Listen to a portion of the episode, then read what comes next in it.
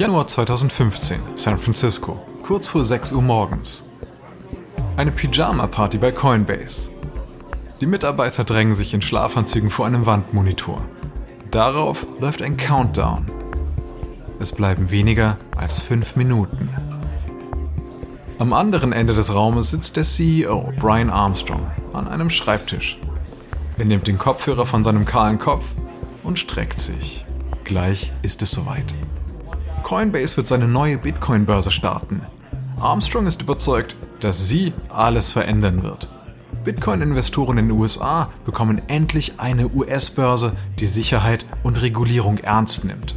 Also, keine Überweisungen an zwielichtige Offshore-Websites mehr. Armstrong geht zu seinem Team. Dort trifft er auch den Mitgründer, Fred Urson. Der rennt aufgeregt um ihn herum, aufgeputscht durch Energy Drinks.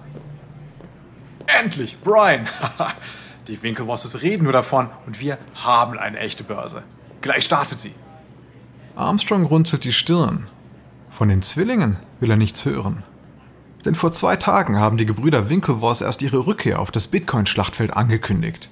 Mit Gemini, einer ebenfalls US-lizenzierten Börse, also einer direkten Konkurrenz für Coinbase. Gemini ist noch Monate vom Launch entfernt, doch die berühmten Zwillinge lenken damit das Medieninteresse vom großen Tag bei Coinbase ab. Armstrong wendet sich an Urson. Du hältst die Rede? Bist du bereit? Ja, na klar. Urson legt los. So, seid ihr alle bereit? Das schläfrige Team murmelt. Urson hakt nochmal nach. Das kann doch nicht alles sein. Gleich starten wir Amerikas erste lizenzierte Bitcoin-Börse. Und ihr Ihr habt das geschafft. Wir werden Bitcoin aus dem Schatten holen. Die bisherigen windigen Börsen werden komplett verschwinden. Also noch einmal, seid ihr bereit? Gut, dann mal los. Five, four, three, two, one. Der Countdown auf dem Bildschirm verschwindet. Dafür ist die Website von Coinbase Exchange zu sehen. Armstrong lächelt, während sein Team jubelt und sich umarmt. Doch er denkt an bevorstehende Kämpfe. In den nächsten Monaten wird sich alles entscheiden. Coinbase brauchte diesen Vorsprung vor den Winklevoss-Zwillingen, um sich schnell zu etablieren. Aber wird das auch klappen?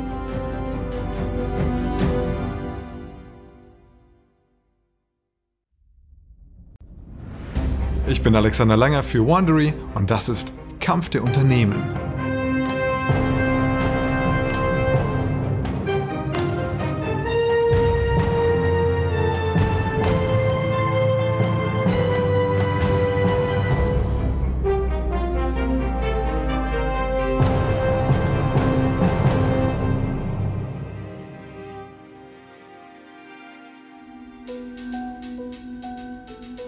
Der letzten Folge löste sich die Winklevoss-Investition in BitInstant in Rauch auf, als die Firma wegen regulatorischer Probleme offline gehen musste. Und die führende Bitcoin-Börse Mt. Gox löste sich auf, als Hacker sie ausraubten. Eine teure Lektion für Bitcoin-Investoren. Doch die Winklevoss-Brüder geben nicht auf. Und sie suchen eine neue Möglichkeit groß zu verdienen, indem sie den Amerikanern einen sicheren, regulierten Handelsplatz für Bitcoin bieten. Die Zwillinge liefern sich jetzt ein Wettrennen mit Coinbase, um sich als der sichere Handelspartner für Bitcoin zu positionieren. Und bald wird Coinbase merken, dass die Hochfinanz mit dem lockeren Umgang des Silicon Valley mit den Regeln wenig anfangen kann. Dies ist Episode 4. Lässige Startups, harte Bandagen.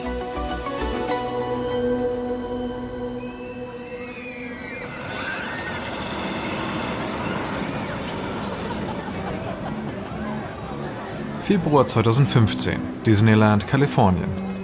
Die Compliance-Chefin von Coinbase, Martine Niadlik, wandert vom Mark Twain Schaufelraddampfer rüber zur Achterbahn am Big Thunder Mountain. Sie hat Geburtstag und will sich mit diesem Besuch im Magic Kingdom vom Stress der Arbeit ablenken. Vor 18 Monaten hat sie bei Coinbase angefangen. Ihr Job ist es, das Kryptostart beim Zaum zu halten, damit es die nationalen Regeln und die des Bundesstaates befolgt.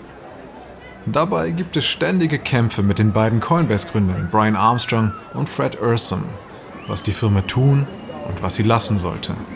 Sie wollen einerseits eine Lizenz, andererseits sich aber nicht von Vorschriften und von Anträgen einengen lassen.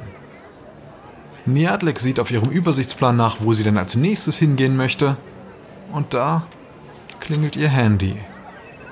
Ursum ruft an. Oh, muss das sein? Fred, ich bin in Disneyland. Kann das nicht warten? Ah, leider nein, leider nein. Wir haben ein Problem mit der Börse. Na gut, leg los. Die kalifornische Firmenaufsicht hat eine Warnmeldung zu uns herausgegeben. Ihr Blick wird finster. Die Regulierungsbehörde macht so etwas selten ohne Grund. Niatlik versucht sich etwas aus dem Trubel zurückzuziehen und steht an einem der künstlichen Seen. Und warum? Warum? Ah, wegen meiner unvorsichtigen Aussage in einem Interview, die Coinbase-Börse sei in Kalifornien lizenziert. Warum? Warum hast du das gesagt? Kalifornien überlegt immer noch, ob seine Gesetze auf virtuellen Währungen anwendbar sind. Ich, äh, ich habe auch New York erwähnt. Niadlik hätte beinahe ihr Handy ins Wasser geworfen. Wie sollen wir mit sowas das Vertrauen der Aufsicht gewinnen, Fred? Na, du weißt, wie das bei Startups so ist. Spontan entscheiden, sich später entschuldigen. Darauf steht die Finanzwelt sowas von gar nicht. Sie ist streng reguliert. Du kannst nicht einfach machen, was du willst und hoffen, dass du damit am Ende irgendwie durchkommst. Ja, okay. Ja. Was sollen wir tun? Schick eine Klarstellung heraus. Ich versuche die Wogen zu glätten, wenn ich zurück bin. Meine Güte. Okay, super. Hey, und übrigens alles Gute zum Geburtstag. Es ist ein peinlicher Start für die Coinbase-Börse. Kaum läuft sie einen Monat, bekommt sich von den staatlichen Behörden bereits eins auf die Finger. Und das wird nicht der einzige Ärger bleiben.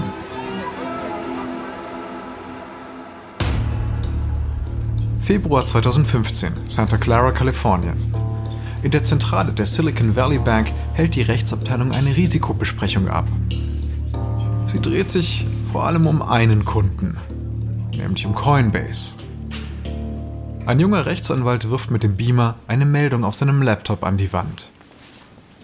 Eine konservative politische Website titelt Bitcoin-Börse wirbt bei Investoren mit Uneingreifbarkeit ihrer Währung. Der Jurist wendet sich an seine Kollegen. So, also hier sieht man's. Der Washington Free Beacon hat die Präsentation in die Finger bekommen, mit der Bitcoin letztes Jahr Investitionen eingesammelt hat. Und hier steht zum Beispiel, wie mit Bitcoin Sanktionen gegen Russland oder Iran unterlaufen werden können. Ha. Das Rechtsteam muss das erst einmal verdauen. Eine Anwältin fragt, hat Coinbase darauf reagiert? Ja, sie sagten, fehlende staatliche Kontrolle sei einer der revolutionärsten Aspekte von Bitcoin. Ein Anwalt mit randloser Brille schüttelt den Kopf. Nein, das reicht nicht. Nun, Sie machen nur eine Aussage über Bitcoin. Sie fordern nicht wirklich auf, Sanktionen zu unterlaufen. Trotzdem können wir das nicht einfach ignorieren. Coinbase ist ein Hochrisikokunde. Sie operieren in einer rechtlichen Grauzone und hatten gerade erst Ärger mit den Regulatoren in New York und in Kalifornien. Für mich ist dieses Eisen zu heiß. Nun, dafür steht doch die Silicon Valley Bank. Wir übernehmen die Bankgeschäfte von Startups mit unorthodoxen und auch riskanten Geschäftsmodellen. Etwa wie Coinbase. Naja, aber das kommt auf das Risiko an. Keine andere US-Bank will mit diesen schnelllebigen Kryptofirmen zu tun haben, wegen der Probleme, die man sich mit der Aufsicht dann einhandeln kann. Ah. Also können sie sich vielleicht in London, Singapur oder Moskau benehmen, aber nicht hier. Wir müssen uns da juristisch absichern. Also ich denke, wir sollten da eher sofort aussteigen. Hui, ohne Bank geht's aber nicht. Wenn wir das ohne Vorwarnung machen, ziehen wir ihnen quasi den Stecker. Geben wir ihnen sechs Monate, eine neue Bank zu finden. Der Anwalt nickt. Ja, ja, wahrscheinlich hast du recht. Sie haben ja einige große Investoren hinter sich. Äh, die wollen wir nicht verärgern. Okay, sechs Monate, keinen Tag mehr. Am nächsten Tag überbringt die Silicon Valley Bank die schlechte Nachricht. Dieser Schlag droht Coinbase zu vernichten. Ohne US-Bank kann die Firma amerikanische Kunden nicht mehr bedienen. Das Image eines sicheren Hafens in der Schattenwelt der Kryptowährungen ist damit futsch. Coinbase versucht fieberhaft eine neue Bank zu finden. Doch keine ist dazu bereit. Amerikas Banken wollen nichts mit der rechtlich undurchsichtigen und unvorhersehbaren Welt von Bitcoin zu tun haben.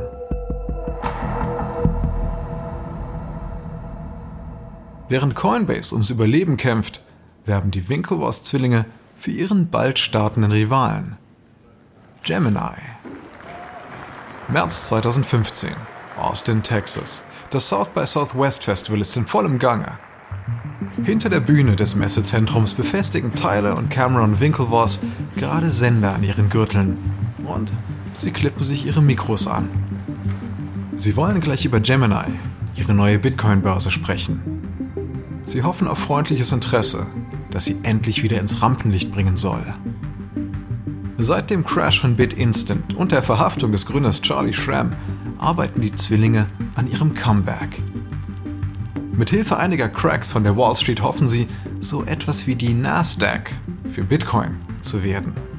Doch damit stehen sie in direkter Konkurrenz zu Coinbase. Die Veranstaltungsmanagerin kommt zu ihnen rübergelaufen. Es ist soweit, geht los. Bitte einmal mitkommen, ihr beiden.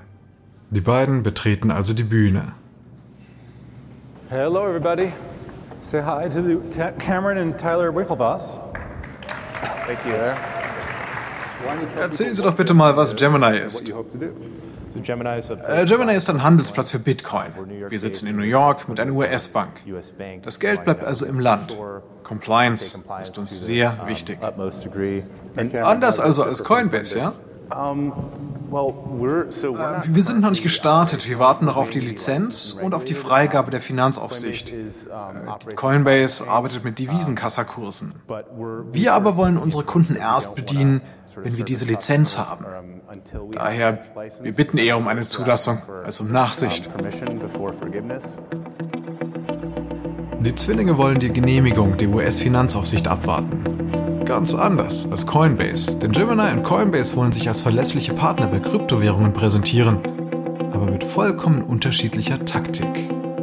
Gemini will abwarten, bis die Aufsicht mit Kryptowährungen umgehen kann. Coinbase hingegen presst schon voran und hofft auf spätere Nachsicht der Regulatoren. Lange müssen die Winklevoss-Brüder dabei nicht warten. Im Oktober 2015 gibt die Finanzaufsicht des Staates New York grünes Licht. Gemini kann starten und setzt damit Coinbase weiter unter Druck.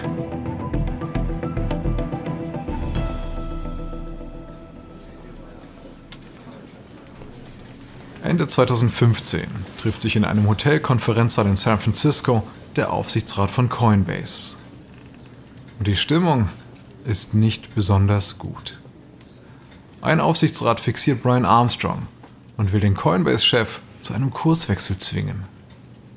Ah, okay. Strategische Neuausrichtung muss nicht unbedingt schlecht sein. YouTube war anfangs eine Videodating-Seite. Twitter war ein Podcast-Network. Ein zweiter Aufsichtsrat stimmt zu. Ja, Bitcoin kommt nicht voran. Coinbase wächst langsamer, der Gewinn gar nicht mehr. Vergessen Sie Kryptowährungen. Schwenken Sie einfach um. IBM und Microsoft wollen Blockchain-Technologie verwenden. Vielleicht kann ja Coinbase daran beteiligt sein und helfen, sichere Unternehmensdatenbanken zu erschaffen.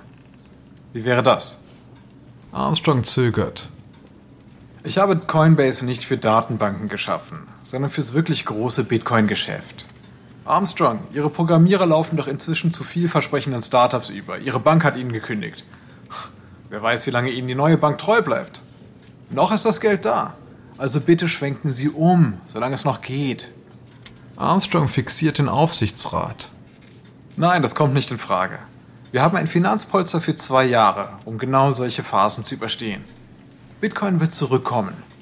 Brian, als ich Aufsichtsrat wurde, haben Sie versprochen, dass die Leute Bitcoins wie Bargeld verwenden werden.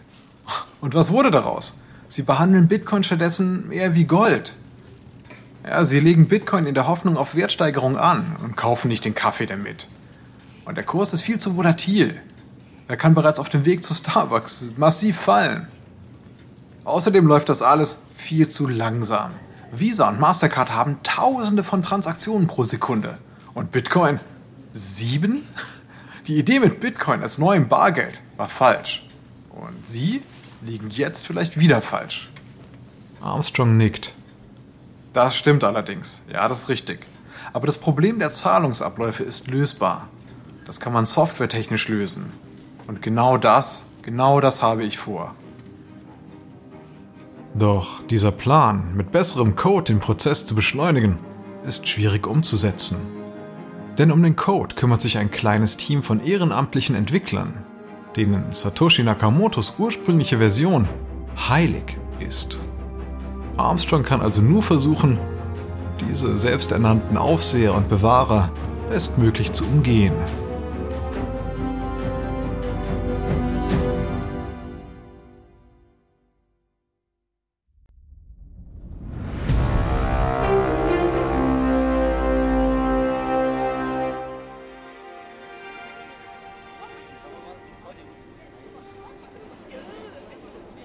Februar 2016, Peking. Brian Armstrong, der Chef von Coinbase, schreitet entschlossen durch die Lobby eines amerikanischen Luxushotels. Eine kleine Gruppe weiterer Größen der amerikanischen Bitcoin-Szene folgen ihm.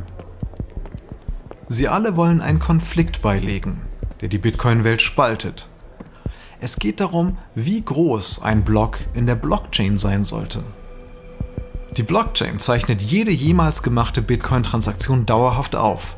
Sie besteht aus Datenblöcken. Armstrong und seine Mitstreiter wollen größere Blöcke. Denn in größeren Blöcken wären mehr Transaktionsdaten enthalten. Und da Blöcke jeweils nur im 10-Minuten-Rhythmus hinzukommen, könnten mehr Bitcoin-Zahlungen pro Block abgewickelt werden. Doch nicht alle sind überzeugt, dass größer auch gleich besser ist. Größere Blocks erfordern mehr Prozessorleistung und begünstigen deswegen Institutionen gegenüber Einzelpersonen. Das steht im Gegensatz zu Nakamotos Idee der Stärkung von Individuen gegenüber ganzen Organisationen. Bislang hat sich die Fraktion der kleinen Blöcke durchgesetzt. Die Entwickler wehren sich massiv gegen jeden Versuch, größere Blöcke einzuführen. Und diese hohe Priester der Kryptowährung haben nun mal das Sagen. Armstrong und seine Mitstreiter wollen ihnen den Boden entziehen. Armstrong betritt mit der amerikanischen Delegation einen Sitzungsraum des Hotels. Am Tisch mit schwarzer Tischdecke sitzen die chinesischen Bitcoin-Barone, die er überzeugen will. Als Nakamoto vor sieben Jahren das Bitcoin-Netzwerk startete, konnte jeder mit seinem Laptop daran teilnehmen und Gewinne einfahren. Das ist jetzt anders. Jetzt werden neue Bitcoins meist von hochspezialisierten Mining-Computern in riesigen Serverfarmen erzeugt. Diese Rechner tun nichts anderes, als die mathematischen Rätsel zu lösen, mit denen Bitcoins generiert werden. Und das schaffen normale PCs eben nicht. Doch diese Hochleistungsrechner benötigen sehr viel Energie. Deshalb stehen die meisten Serverfarmen neuerdings in China, wo die Energie billig ist. Die Männer im Besprechungsraum repräsentieren die vier größten Mining Pools in China. Gemeinsam kontrollieren sie 70% der Computer im globalen Bitcoin-Netzwerk. Sie begrüßen ihre amerikanischen Gäste freundlich und dann setzt Armstrong an. Kleine Blöcke sind der Flaschenhals von Bitcoin. Die für Zahlungen nötige Rechenzeit wird immer länger. Die Zukunft von Bitcoin steht hier auf dem Spiel. Sie sind führend in der Bitcoin-Industrie und alle verlassen sich auf ihre Führungsqualitäten. Sie zusammen kontrollieren den Großteil der Bitcoin-Mining-Computer. Also können Sie auch den Code ändern und größere Blöcke einführen.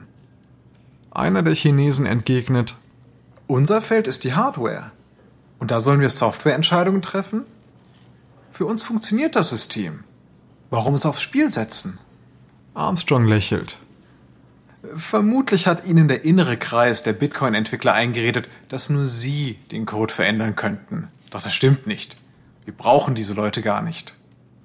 Der Code ist frei zugänglich. Niemand kontrolliert den.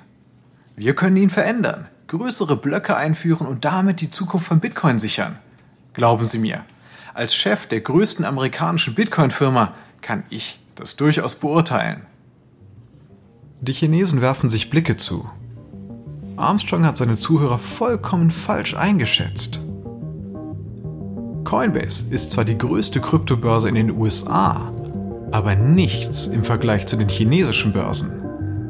Mehr als 33 Millionen Bitcoins werden an Chinas Top-Börse gehandelt. Und zwar monatlich. Coinbase dagegen hat nur ein Volumen von weniger als einer Viertelmillion. Auf die chinesischen Giganten wirkt Armstrong wie ein arroganter Amerikaner, der glaubt, Silicon Valley sei im Kryptomarkt führend. Doch sie wissen es besser. Die USA liegen weit zurück. Vor allem, weil die amerikanischen Bitcoin-Startups immer noch mit dem Dschungel der Bürokratie und ihrer Finanzaufsicht kämpfen. In China ist das kommunistische Regime bislang wenig an den Kryptofirmen interessiert, selbst wenn diese Firmen die Regeln sehr großzügig auslegen. Die chinesischen Kryptominer beraten sich kurz. Dann wendet sich der Chef der weltgrößten Mining-Gruppe an Armstrong. Mr. Armstrong, äh, für uns besteht derzeit keine Notwendigkeit zur Veränderung. Armstrong spürt seine Chancen auf Beschleunigung der Bitcoin-Zahlungen sehr, sehr schnell schwinden. Doch, doch so wird die Rechenzeit für die Transaktionen doch immer weiter ansteigen. Das gefährdet die Bedeutung des Bitcoin als Währung. In China, Mr. Armstrong, wird der Bitcoin als Spekulationsobjekt gesehen. Niemand kauft mit Bitcoins ein. Alle hoffen auf eine Wertsteigerung. Außerdem sind längere Rechenprozesse für uns Bitcoin-Miners vielleicht sogar gut, wenn wir Aufpreise für schnelle Transaktionen verlangen können. Armstrong lässt die Schultern hängen. Er kann sich nicht durchsetzen und verlässt niedergeschlagen den Raum. Hatte Coinbase in der Hoffnung gegründet, dass künftig Bitcoins statt Dollars als Zahlungsmittel im Alltag eingesetzt werden. Oder dass Visa und Mastercard durch Kryptowährungen ersetzt werden. Das scheint nun in weite Ferne gerückt. Die Bitcoin-Community hat sich entschieden. Der Flaschenhals wird bis auf weiteres nicht beseitigt. Doch Bitcoin ist auch längst nicht mehr die einzige Option einer virtuellen Währung. Denn ein Teenager mit Vorliebe für My Little Pony T-Shirts hat eine neue Kryptowährung geschaffen, die boomt. Sie heißt Ethereum und sie wird einen richtigen Goldrausch auslösen, der Investoren zur leichten Beute für Betrüger werden lässt. In der nächsten Folge erfindet ein 19-jähriges Genie die Blockchain neu. Gemini greift Coinbase frontal an und ein chinesisches Startup wird schlagartig zum Star.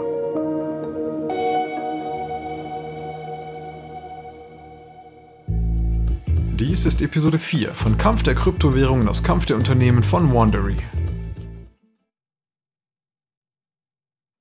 Ein kurzer Hinweis zu den Dialogen, die Sie soeben gehört haben. Wir wissen natürlich nicht genau, was gesprochen wurde, doch die Dialoge basieren nach bestem Wissen auf unseren Recherchen. Wenn Sie mehr über die Ursprünge von Bitcoin erfahren möchten, empfehlen wir das Buch Digital Gold von Nathaniel Popper. Ich bin Ihr Sprecher, Alexander Langer. Tristan Donovan hat diese Geschichte geschrieben. Sprecherrolle Michelle Phillip. Karen Lost unsere leitende Produzentin und Redakteurin. Herausgegeben und produziert von Emily Frost. Sounddesign von Kylie Randell. Unser Produzent ist Dave Schilling. Unsere ausführenden Produzenten sind Jenny Lower Backman und Marshall Louis. Erstellt von Ernan Lopez für Wandery.